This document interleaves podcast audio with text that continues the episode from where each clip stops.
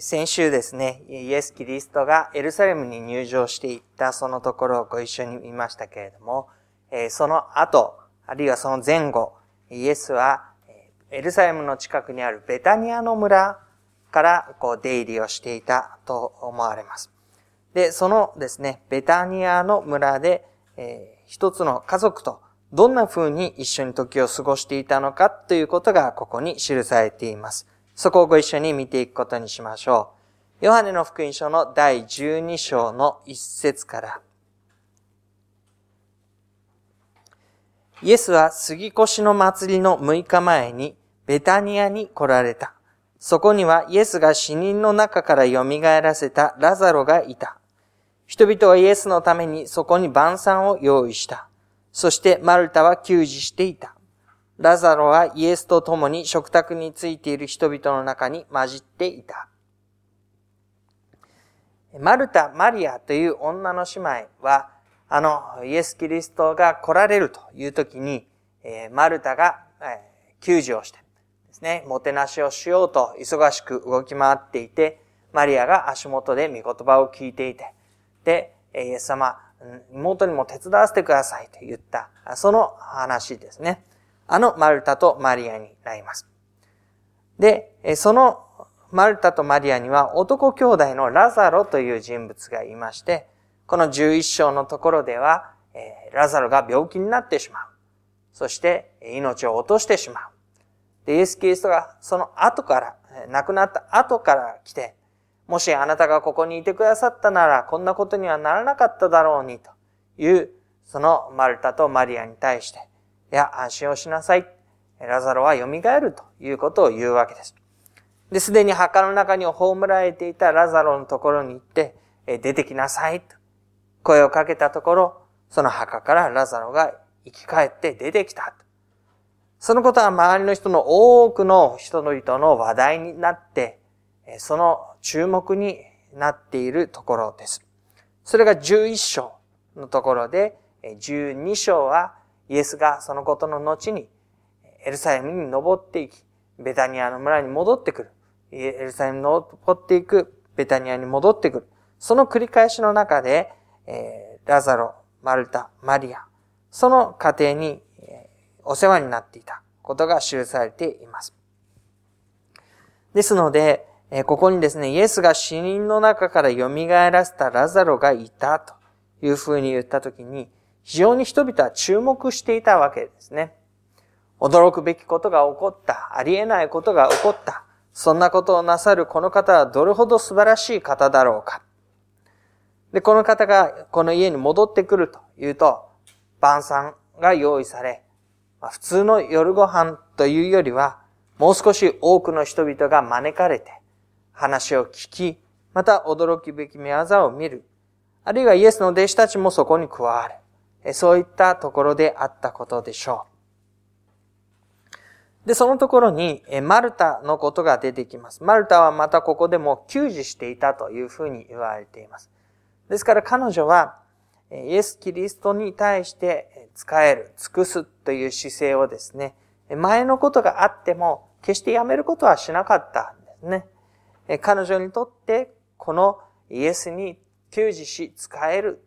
イエスをもてなすということが、彼女にとっての一番の自然な形放っておけば彼女はこれをするということになるわけです。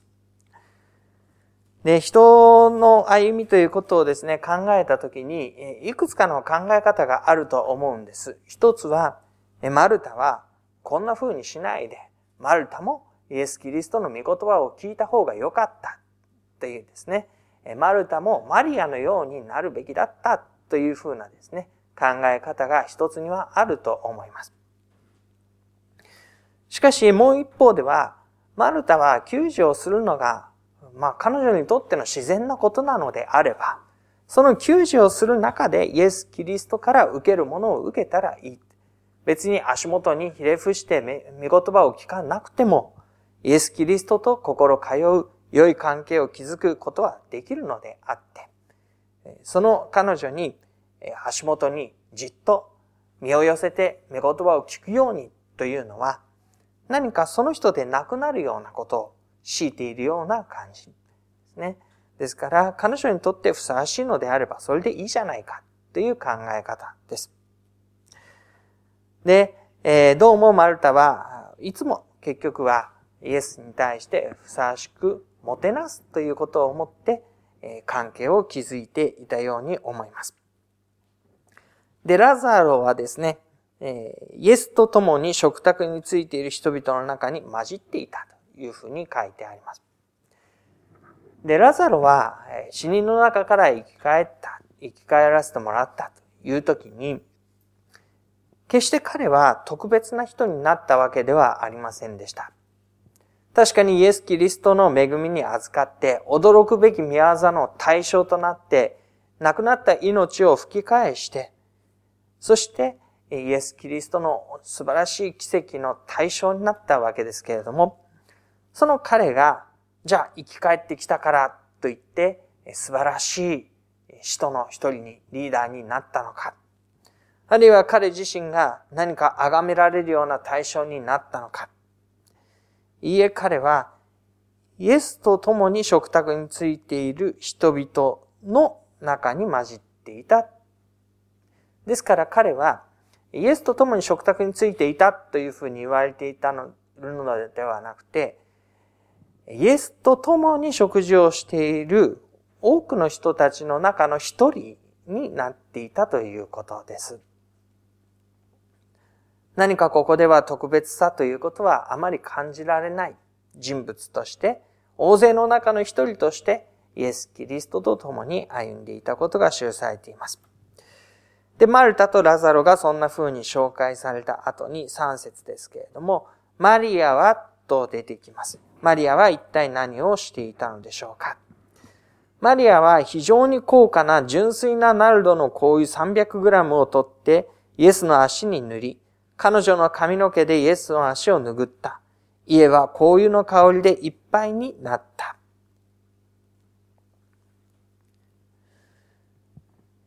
ここには非常に高価な純粋なナルドの香油 300g というふうに出てきます。香油というのは、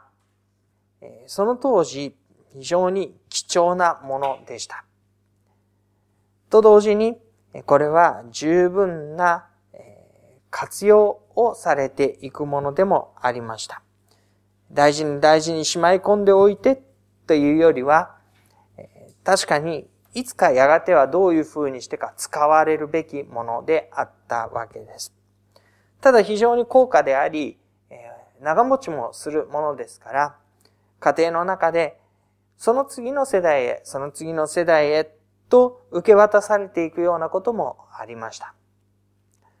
で、何か特別な時にそれを持って油を塗りということをしようという、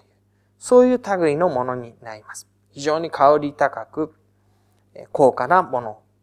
純粋なというふうにあえて正し書きがされています。で、300g というのは非常にたくさんになりますね。えっ、ー、と、そうですね。えー、香油ですから油だと思っていただいて、300g っていうのはだいたい 300cc とかそんな感じですかね。あのカップ一つではなくて一つ半ぐらいですから、結構な量だと思います。で、その油をですね、イエスの足に塗る。彼女の髪の毛でイエスの足を脱ぐ。で、この足というのは、旅をするときにですね、私たちのように靴を履いて、靴下を履いてということではありませんので、サンダルのようなものになりますので、乾いたその砂混じりのところを歩いてくると、非常に埃にまみれている足になります。で、家に入るたびに、その足はしもべが洗ってくれるわけですけれども、その洗われた足に対して、油を塗るということは、非常に尊敬を表す、礼拝行為としての事柄になります。で髪の毛でイエスの足を拭うというのは、親密な間柄を指す表現になります。イエスに対する心からの感謝ということをこの形で表したわけです。で、一体なぜマリアがこんなようなことをしたのかということになるわけですけれども、このことというのは11章の直後になりますので、ラザロを蘇らせてもらった、生き返らせてもらったということに対する感謝の応答であるというのが一番ふさわしいことだと思います。マリアはいつもは足元にひれ伏して、御言葉を聞いて、その中で従うという歩みを自分のものにしていたわけです。で、この時は、そんな自分が受けるばかりではなくて、では何かをこのお方のためにして差し上げたい。だって私の兄弟であるラザロを生き返らせてもらったのだから。それで彼女が思いついたのは、もしかしたら親の代から受け継いだであろう、その行為を持ってきて、そしてその行為をイエスの足に塗ることでした。人々はこのラザロを見にですね、この家にやってきていたわけです。最初たちはラザロを殺そうと考えていました。というのは、ラザロのゆえに人々がイエス・キリストを信じるということが起こっていったからです。これ以上この人の信奉者を増やしてはいけないということで、えー、最初たち、指導者たちはラザロを殺してしまおう。そうすれば、もうこの話も噂に上ることがなくなるだろう。そんな風な注目の的であるラザロ。その人の感謝のために、マリアはイエスの足に油を塗りました。4節ところが、弟子の一人でイエスを裏切ろうとしているイスカリオテユダが言った。なぜこの香油を300デナリに売って貧しい人々に施さなかったのか。しかしこう言ったのは彼が貧しい人々のことを心にかけていたからではなく、彼は盗人であって金入れを預かっていたが、その中に収められたものをいつも盗んでいたからである。イエスの弟子の一人ですね。彼はこれからイエスを裏切ろうとしている。ということがあらかじめここで説明をされます。そしてさらに彼は盗人であっ金入れをいつも預かっていたけれども、その中に収められていたもの、いつも盗んでいた。そんな彼は、お金のこととなると、ことさら敏感に反応します。彼女が高価な香油を、このイエスの足に塗るときに、なんでそのもったいないことをするんだというふうに反応したわけですね。この香油を300デナリに売ればいいのに、もったいないというふうな思いが先に立ちました。しかし、もったいないというふうに彼自身のために表現することはしなかったんです。なぜこれを貧しい人々に施さなかったのかというふうに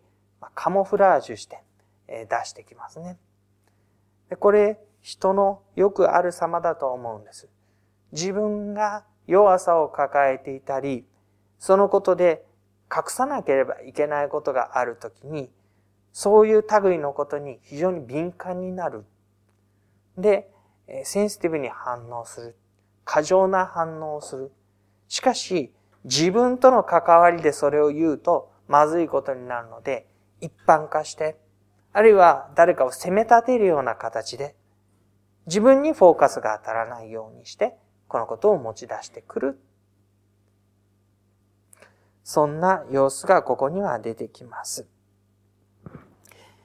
イエスはユダに対してこう言います。そのままにしておきなさい。そのままにしておきなさい。マリアは私の葬りの日のためにそれを取っておこうとしていたのです。あなた方は貧しい人々とはいつも一緒にいるが、私とはいつも一緒にいるわけではないからです。イエスはこの足に油を塗られるという事柄が、葬りの日のためのことというふうに位置づけ直します。とは言っても、誰もまだこの時、イエス・キリストが実際に十字架についていく姿を鮮明に思い描いていく人は、イエスの他には誰もいませんでした。もちろんイエスはあらかじめそのことを言っていたんです。エルサレムに登っていきます。指導者たちに引き渡されるでしょう。十字架について殺されます。しかし蘇るのだ。言っていましたけれども、誰も他の人はそのことを鮮明にイメージすることはしていませんでした。まして、このマリアも、本当にマリアがそんな意味でしたのかというと決してそうではなかったんです。マリアはラザロのことで感謝を持って、どうにかこのお方のために何かをして差し上げたい願った時に、それをした。でもイエスはご自分の行く末を知っておられたので、これは葬りの日のためのこと。彼女はそれを前もってしてくれたのだ。というふうに位置づけ直すわけです。で、このところで私たちは、マリアの行為がイエス・キリストによって新たな位置づけに置かれ、用いられている様子を見ることになります。そのことをご一緒にまとめておきましょう。まず、マリアの捧げ物というのは、神の宮座への応答であったことを覚えたいと思います。神が自分のために良いことをしてくださった。だからこそ私はそれに応答をしよう。彼女は自分の名前が歴史に残るために、神様に用いていただくために、有名になるために、人から尊敬されるために、これを自らしようとしたのではありませんでした。自分のかけがえのない兄弟の命を取り戻してもらった、そのことへの感謝の応答として、そのことのために何をどうしたらいいだろうかと考えた末に、自分にできる精一杯のこととしてこれをしたのでした。でもこのことは他人には理解できないという場面、側面もありました。ユダが代表でここではなぜそんな高価なものをというふうに言いました。けれども、他の人は何を言うだそんなことを言って、どうしてこの女性がそのことするかわかるじゃないか、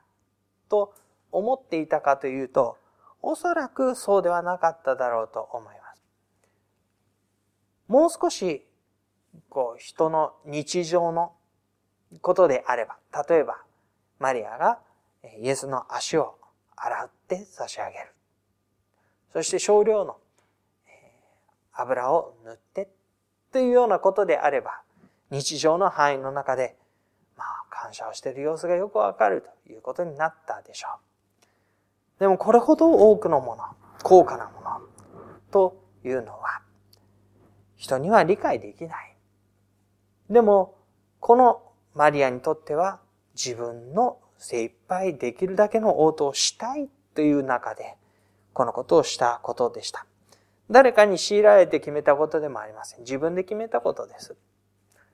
でも他の人には理解できないことも多い。で、そのことがマリアにとっても予想外の事柄のために用いられるということがここに起こってくるわけです。イエス・キリストが十字架につくと言っていたから、その葬りのために私はイエス様のために前もってこのナルドの紅葉を捧げようとマリアは決して思っていませんでした。自分にできる精一杯のことをしようと言ったときに、それをイエスが誰も想像していない事柄のために良きこととして位置づけて用いられていることを明らかにしたわけですね。で、このことは後からしかわからないことでした。イエスがこの人は葬りの日のためにというふうに言っても、イエスが葬られるってそれは一体何のことなんだ？人々はそのことに現実味を持てないでいました。でも確かに、イエスが十字架につき、そして墓に葬られ、蘇られ、そして弟子たちの前に姿を現した。その時に、彼らはイエスが言っていた言葉を思い出すわけです。おそらく、イエスは復活の後、マルタともマリアともラザルとも一緒に食卓を囲むような機会、一緒に家に来る機会、おそらくあっただろうと思います。でその時に、ああ、イエスが十字架にかかる前に、マリアがナルドの香油を注いだ。あれは、そうか、あの墓の葬り、その前もったことに用いられたんだ。誰もそんなことは思っていなかったし、イエス・キリストだけが知っていたことだけれども、後から振り返ってみればそのことがわかる。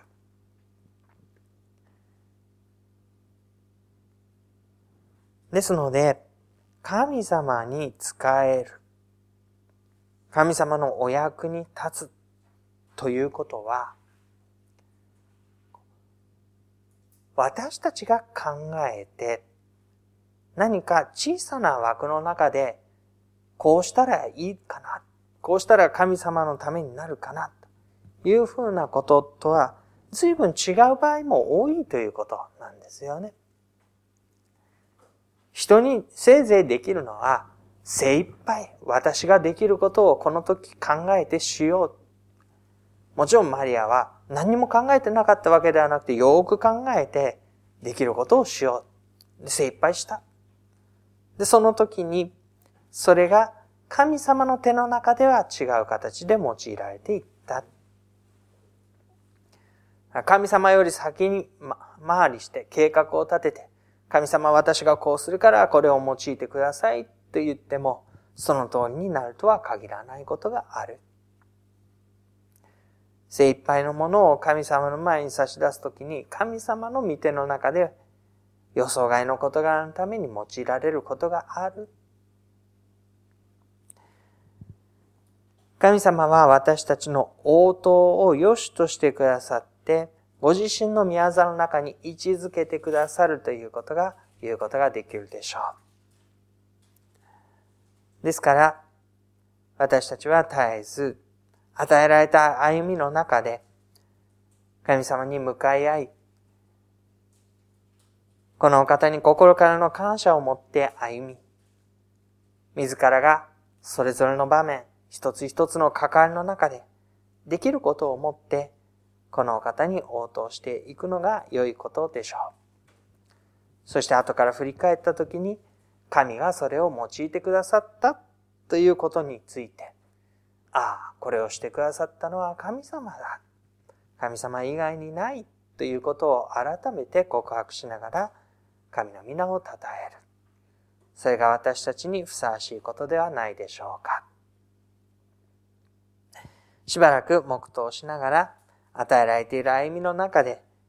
私たちが導かれている一つ一つの関わりを、神様の前に差し出しつつ歩んで参りましょう。しばらく黙祷いたしましょう。